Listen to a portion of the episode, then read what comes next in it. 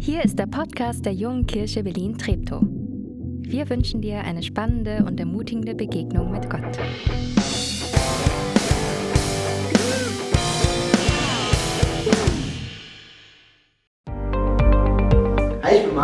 Ich arbeite bei der Berliner Polizei und darf euch heute ein bisschen was auch zu meinem Alltag erzählen und wie Gott den auch so beeinflusst. Und auf der einen Seite merke ich meinen Beruf und mein Alltag sozusagen als totales Spannungsfeld, als Herausforderung, weil der Umgang mit meinen Kollegen ist total herzlich. Ich darf meinen Glauben offen leben, ich darf beten, ich darf von ihnen hinterfragt werden. Sie fragen mich Sachen und sind total interessiert an dem, was ich mache und was ich tue. Und auf der anderen Seite, wir arbeiten an den Kriminalität-Hotspots in Berlin und da hat man viel mit Drogenabhängigen zu tun und mit Obdachlosen und da sind man wirklich menschliche Abgründe.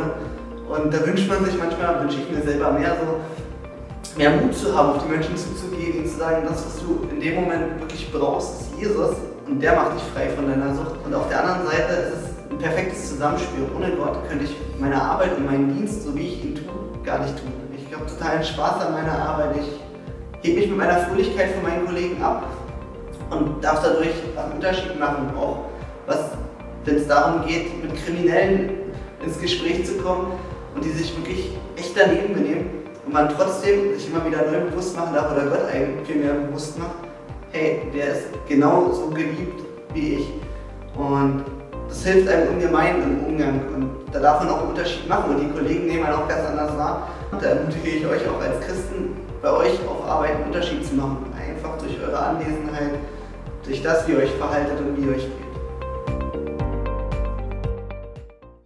Ähm, ich bin Dirk, ich bin der scheinbar Verrückte, der über ein verrücktes Leben heute berichtet. Und das Leben ist wirklich verrückt im besten Sinne. Das, das wir uns heute anschauen auf unserer Reise, zu entdecken, was sind die Grundlagen unserer Mission als Gemeinde und dann vielleicht auch Grundlage deiner Lebens- und Glaubensmission. Und ey, lass uns gleich mitten rein starten. Juni 1999. Ernst Vater lag kraftlos auf dem Rücken, unfähig, auch nur den Kopf vom Kissen zu heben. In drei Tagen sollte der 70-Jährige nach Palau aufbrechen, einer Insel im westlichen Pazifik, und bei einer Pastorenkonferenz zu sprechen. In den vergangenen Jahrzehnten hat er immer wieder solche Schwächeanfälle erlebt, wenn er als Redner ins Ausland reisen sollte. Aber diesmal war der Angriff anders. Ich glaube, Sigrid, sagt er zu seiner Frau, diesmal müssen wir wohl den Arzt rufen. Ich glaube nicht, dass ich, dass ich es schaffe. So schlimm war es noch nie. Kein Arzt, erklärt sie entschlossen. Wir haben das schon oft erlebt, wie das läuft. Die Ärzte finden nie etwas. Und wir wissen, woran es liegt. Der Teufel will dich lahmlegen. Stimmt. Aber diesmal kommt es mir anders vor. Ich bin so schwach, dass ich nicht einmal den Kopf heben kann. Vom Tod wollte er, nicht, er ja nicht sprechen, obwohl er seine geheime Nähe spürte. Der Gedanke ans Sterben war ihm nicht neu. Ernst Vater war es gewohnt, im Bewusstsein des nahen Endes zu leben. Seit er schon als junger Mann, Vater, äh, Ehemann und Vater dem Tod ins Auge geblickt hatte. Angesichts der schweren körperlichen Schäden hätten die Ärzte damals nur verwundert den Kopf geschüttelt, was diesen Mann trotz alledem noch am Leben hielt. Das Wort Wunder meidend nannten sie es ein Phänomen. Ein Arzt wollte sogar durch einen chirurgischen Eingriff nach der Ursache forschen. Unsinn, hatte Ernst erwidert. Sie brauchen mich nicht aufzuschneiden, um die Antwort zu finden. Ich betrachte mein Leben als ein Geschenk des Herrn und dabei bleibt's. Doch jetzt, viele Jahre später, schien der Tod seine lange, belauerte Beute einzuholen. Vielleicht solltest du in Palau anrufen und Bescheid sagen, dass ich nicht kommen kann, sagte Ernst zu seiner Frau. Seine Stimme war schwach. Wie soll ich denn dorthin reisen und predigen, wenn ich nicht einmal den Kopf heben kann? Nein, ich rufe niemanden in Palau an, und den Arzt werde ich auch nicht holen, sagte Sigrid und kniete am Bett nieder. Sie faltete die Hände und betete laut. Lieber Vater im Himmel, mein Mann und ich, wir haben uns deinem Dienst geweiht. Dein Sohn sagte, dass wir ohne ihn gar nichts tun können. Wir wissen, wie wahr das ist. Jetzt sind wir darauf angewiesen, dass du diesen Angriff gegen Ernst abwehrst und ihn durch deine mächtige rechte Hand stärkst, damit er in Palau predigen kann. Als sie zu Ende gebetet hatte, änderte sich nichts. Die beiden waren allein in diesem stillen Raum. Unbeirrt stand Sigrid auf, tätschelte ihrem Mann am Arm und ermunterte ihn. Es wird schon wieder, du wirst sehen. Der Herr wird dich stärken und du wirst nach Palau reisen. Eine Szene aus dem Leben von Ernst Vater euch geschildert, um euch ein, ein kleines Gespür dafür zu geben, was das für ein Leben war, ähm, als er mit 70 dann ja, er wurde 80. Also es war noch nicht das Ende, nur um das gleich vornweg zu sagen. Aber wir, wir haben ja angefangen mit Hudson Taylor, mit diesem äh, Mission, ganz bei den Menschen zu sein.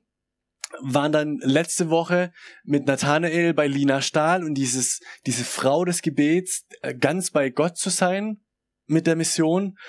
Und diese beiden Gründungspersönlichkeiten aus Anfang des 19. Jahrhunderts, wir machen jetzt einen großen Zeitsprung in die Zweite Weltkrieg nach Weltkriegszeit.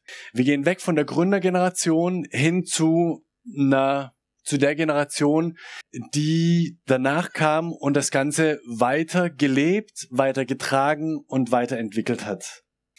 Und um es einfach mal platt rauszuhauen, was mich an Ernst Vater beeindruckt, sind, dass er es schafft, zwei Dinge, die, die schnell in unserem Kopf widersprüchlich klingen, zusammenzubringen.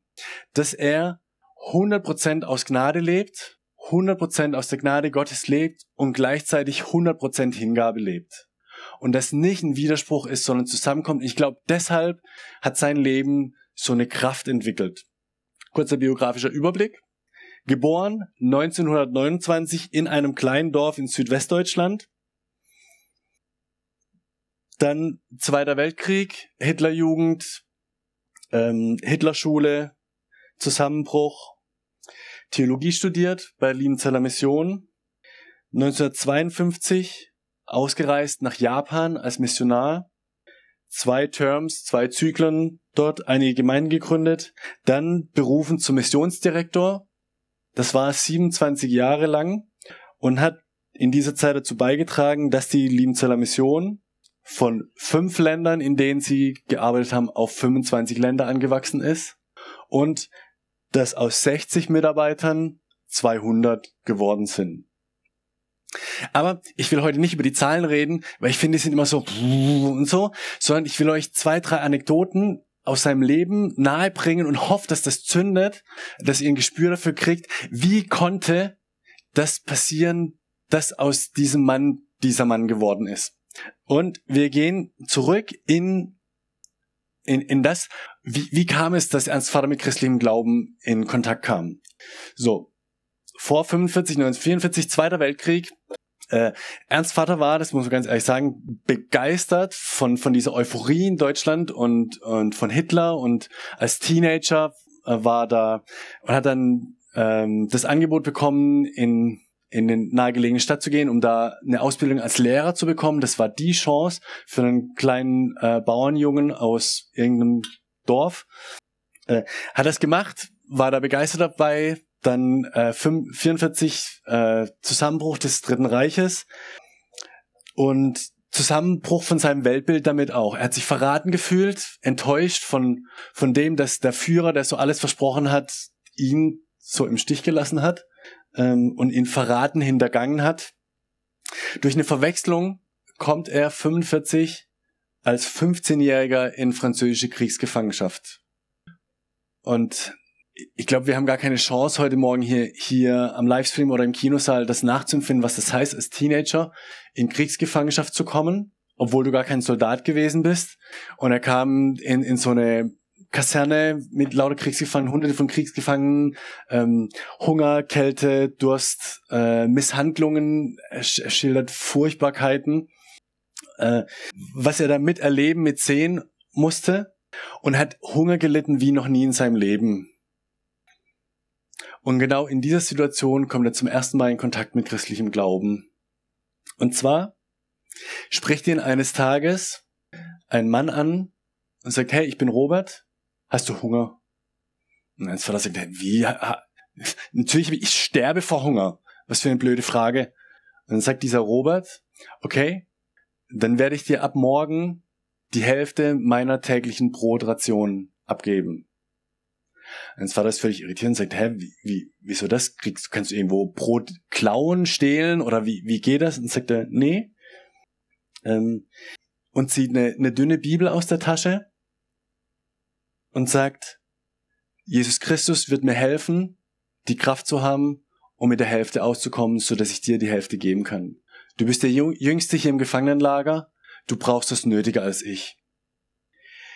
Und Ernst Vater schreibt später darüber, die Macht dieser selbstlosen Liebe rammte mit Macht, mit Wucht gegen die Mauer, die mein Herz einschloss. Dieser Teenagerjunge, der so voller Enttäuschung und Hass war und Kälte und Bitterkeit, dass er nichts an sich ranließ, schon gar nicht irgendwelche frommen Floskeln, aber, aber diese, diese Tat von diesem Robert, der von da an jeden Tag die Hälfte seiner Ration ernst abgegeben hat, hat was, hat was in ihm ausgelöst. Über Umwege und durch die Hilfe von diesem Robert kommt er, kommt er Wochen, Monate später aus Kriegsgefangenschaft frei äh, und kommt über Umwege nach, nach Hause, muss sich weiter vor den Franzosen verstecken, aber wieder in seinem Heimatort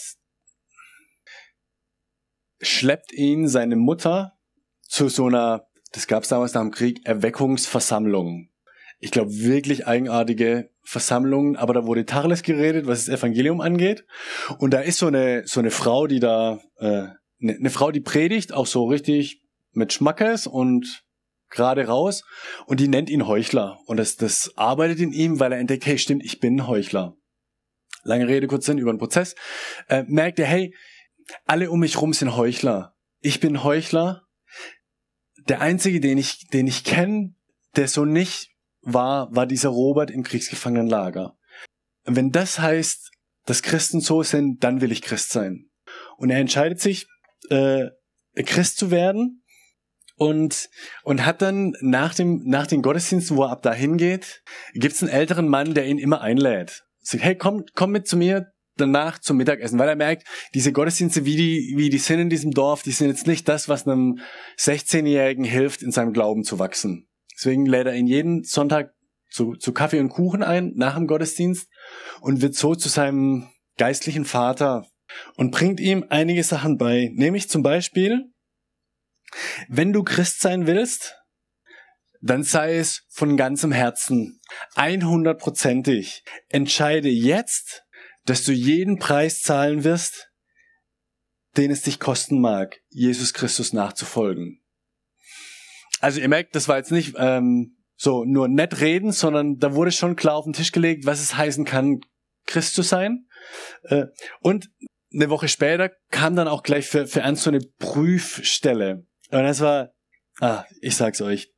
Also, nach dem Zweiten Weltkrieg, alle arm, niemand hatte was. Er hatte noch aus seiner Lehrerausbildung irgendwo ein paar Schuhe. Das war sein einziges Paar Schuhe, das er hatte. Und dann kommt ein Brief von der Behörde. Sehr geehrter Herr Vater, die Regierung eröffnet eine neue Schule. Wie wir unseren Unterlagen entnehmen, haben Sie ein paar Schuhe erhalten. Bitte schicken Sie diese umgehend zurück. Sie sind Eigentum der Regierung. What? Kriegt er ja, diesen Brief und seine Mutter sagt, hey, wenn du die Schuhe zurückschickst, dann, ähm, dann ist nur noch Sandalen, um durch den Winter zu kommen. Das kannst du nicht machen. Ja, und er sagt, ah, aber wenn, das, das stimmt, die haben recht, das, das, diese Schuhe sind Staatseigentum und das sind nicht meine. Wenn die die zurück wollen, dann könnten, ja, ich will ehrlich sein. Und die Mutter dreht fast durch. Der, der Junge kann nicht, äh, barfuß durch den Winter und dann holt einen Pfarrer dazu und der versucht ihn zu überreden. So, Eltern, vielleicht der kleine Tipp, vielleicht ist der Pfarrer nicht immer der beste Tipp, wenn es bei euren Kindern Probleme gibt. Weil der Pfarrer sagt, ja, weißt du, Ernst, das stimmt schon, aber, aber was, was nützt denn dieses eine Paar Schuhe irgendjemanden, wenn du das jetzt da zurückschickst und das bei den Behörden in einem Regal liegt? Ernst nimmt die Schuhe, packt sie in ein Paket und schickt sie zum Amt zurück. Dicke Luft zu Hause. Eine Woche dicke Luft. Mutter sagt immer, Ernst, du, mm. ja. Ernst sagt, nee, ehrlich ist ehrlich, ehrlich wird am längsten. Ja. Und ich vertraue Gott, wenn, wenn ich Schuhe brauche, dann kann Gott mir Schuhe besorgen. Ich muss mir die nicht hintenrum besorgen.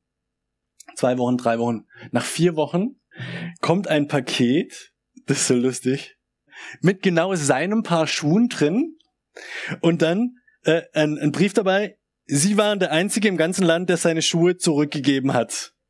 Wir halten es nicht für sinnvoll, ein einziges Paar Schuhe zu behalten und schicken es Ihnen daher zurück. Ich finde das, ich finde das so lustig und so beeindruckend, dass er jetzt ein paar Schuhe und ein reines Gewissen hat. Und ich, und ich glaube, das war so ein defining Moment für Ernst Vater. Diese Erfahrung, wenn ich im Kleinen treu bin, wenn ich im Kleinen ehrlich bin, dann wird sich das nicht rächen. Weil dann habe ich Gott auf meiner Seite. Und dann wird er mich versorgen. Das wird vielleicht nicht immer einfach, aber es wird richtig. Ähm, und ich glaube, dieses, dass er in, in den kleinen Dingen ehrlich war und Gott gehorcht hat, hat ihn darauf vorbereitet, Jahrzehnte später für Gott auch große Dinge bewegen zu können, weil er das verinnerlicht hatte. Okay, wir spulen ein bisschen vor. Ja, also der Winter war rum, Sommer, Herbst, Schule. Er ging nach Bibelschule, äh, auf die Bibelschule nach Bad Liebenzell, hat er hat eine Frau gefunden. Ausreise als Missionar nach Japan, hat da war erfolgreich, wird man sagen. Hat sich da gibt's auch lustige Geschichten, wenn ihr Bock habt. Ich kann es euch empfehlen. Das Buch. Äh, Menschen haben Jesus kennengelernt, Gemeinden gegründet, Rückkehr nach sechs Jahren, hat eine Routineuntersuchung und dann 1959 in Deutschland wird Ernst Vater immer kraftloser. Immer schwächer, bricht zusammen und keiner weiß, was es ist, kommt ins Krankenhaus, fällt ins Koma, die Ärzte kriegen nicht raus, was es ist, wird alles untersucht. Und dann schieben sie ihn im Koma ins Sterbezimmer, weil sie nicht wissen, was sie noch machen sollen. Und dann liegt er in diesem Sterbezimmer, am nächsten Morgen wird seine Frau angerufen, kommt sie vorbei, Frau Vater, ihr Mann wird's nicht mehr lange machen, jetzt mal platt gesagt. Und sie fährt ins Krankenhaus, sie ruft noch einen, einen anderen Prediger an, einen alten, und sie kannst du kommen und, und noch für Ernst nochmal beten. Und, und sie ist im Krankenhaus, sie beten innig, vertrauen, vertrauen ernst Gottes Güte und, und Versorgung an und dann gehen die wieder und dann kommt aus dem Urlaub ein junger Arzt vorbei, äh, zurück äh, und soll in dieses Zimmer, um nach dem Patienten zu schauen und, und sieht ihn und entdeckt, was es sein könnte, was Ernst hat. Und macht da Riesenalarm, äh, wird sofort verlegt mit der Tütata, immer noch im Koma, ein Kampf um Leben und Tod. Aber sie haben rausgefunden, was das vermutlich sein könnte. Äh, Therapie wird eingeleitet, aber der Arzt sagt, äh, Frau Vater, erstens, wir wissen nicht, ob er es macht. Und zweitens, wenn, wird er, weil das so lange im Koma lag, schwere Schäden haben. Er kommt zu sich und das Wunder passiert, dass er klar im Kopf ist, dass er keine Schädigungen hat, aber die Ärzte stellen fest, dass er, und jetzt die Biologen unter euch, dass er keine Nebennieren hat. Der, er hat als da in Kriegsgefangenschaft eine Tuberkuloseerkrankung gehabt hat äh, und hat da vermutlich seine Nebennieren verloren. Jetzt, was ich nicht wusste, ist, man kann ohne Nebennieren nicht leben. Also das geht technisch nicht. Und die Ärzte haben gerätselt, wie das sein kann. Röntgenbilder, alles. Es sind nirgends Nebennieren zu sehen. Und sie sagen, Herr Vater, Sie, Sie müssten schon seit Jahrzehnten tot sein. Und ich sage, ja, und was, was heißt das jetzt für mich? wir können es nicht erklären, können nur sagen, Sie müssen ab heute jeden Tag Cortison nehmen, ja. Sie dürfen nicht mehr reisen und Sie werden keine Kinder kriegen. Und Ernst Vater wieder dieses Gottvertrauen sagt, hm, Tabletten werde ich nehmen. Können Sie mir 3000 verschreiben, damit ich die im Handgepäck mit nach Japan nehmen kann, weil ich bin berufen als Japan-Missionar. Und das mit dem Kinderkriegen, Kinder sind eine Gabe Gottes. Also erstens, Kinder kriegen eh die Frauen, nicht die Männer. Zweitens, Kinder sind eine Gabe Gottes. Von daher hat Gott das in der Hand. Und drittens, wenn ich aus Japan zurückkomme, ich komme wieder vorbei und stelle ihnen meine Kinder vor. Und er ist dann wirklich nach, nach Japan ausgereist mit seinen 3000 Tabletten in der Tasche und hat da gearbeitet, kam zurück mit zwei Kindern mehr und hat die dem Arzt vorgestellt. Warum ich euch das erzähle, ist nicht, um, um einen Mann zu highlighten, wie man frech große Dinge erleben kann, sondern diese, diese Krankheitsphase, diese völlige Kraftlosigkeit hat Ernst Vater nachhaltig geprägt. Er, der es gewohnt war, Dinge gestalten zu können und Ideen zu haben und Kraft zu haben, war plötzlich völlig kraftlos und hat, ich zitiere seine Frau, ich denke, der Herr möchte, dass du ihm näher kommst. Ich glaube, er bereitet dich auf etwas Besonderes vor. Ernst hat in dieser Krankheitszeit realisiert, dass er noch mehr aus Gottes Kraft heraus leben möchte. Dass, dass er aus seiner Kraft einiges tun kann, aber eigentlich immer dann, wenn seine Kraft am Ende ist und er sich ganz auf Gottes Kraft verlässt, dass da noch viel mehr möglich ist.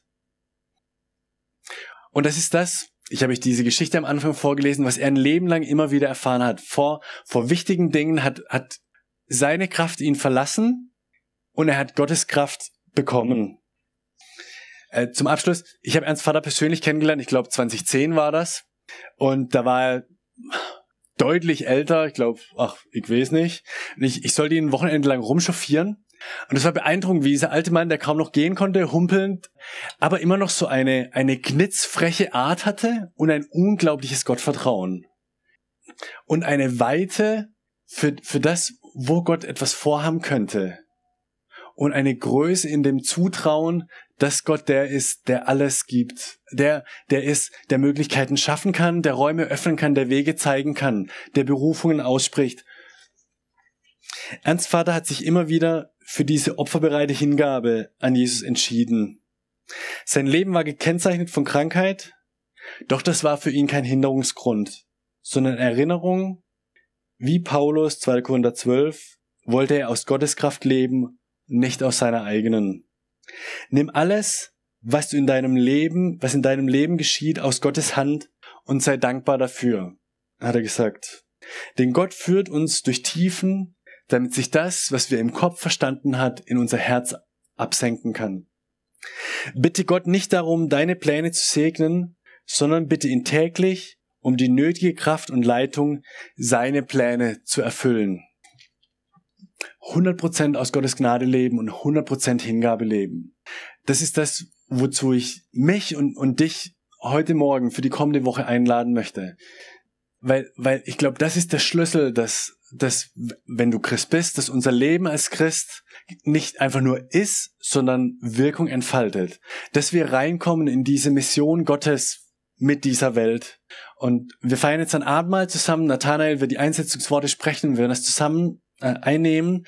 Und bis Nathanael vorkommt, meine, meine Frage an dich ist, hey, gibt's was, wo du sagst, das, das halte ich gerade zurück?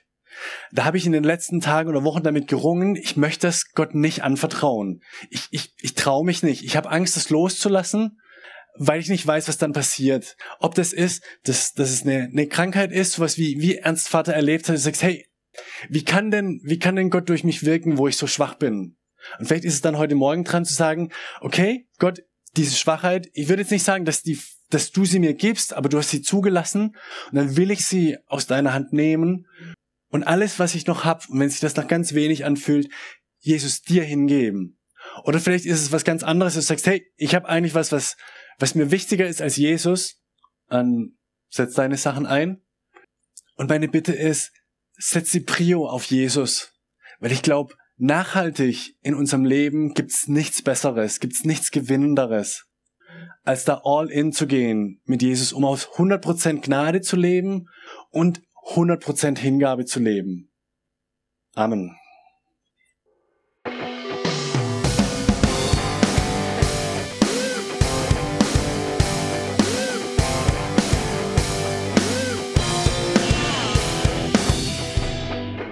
Schön, dass du diesmal dabei warst. Wenn du mehr über den Glauben erfahren möchtest, dann schreib uns gerne an info@jkb-treptow.de oder besuch uns einfach persönlich. Alle Infos findest du unter jkb-treptow.de. Wir wünschen dir eine gesegnete Woche.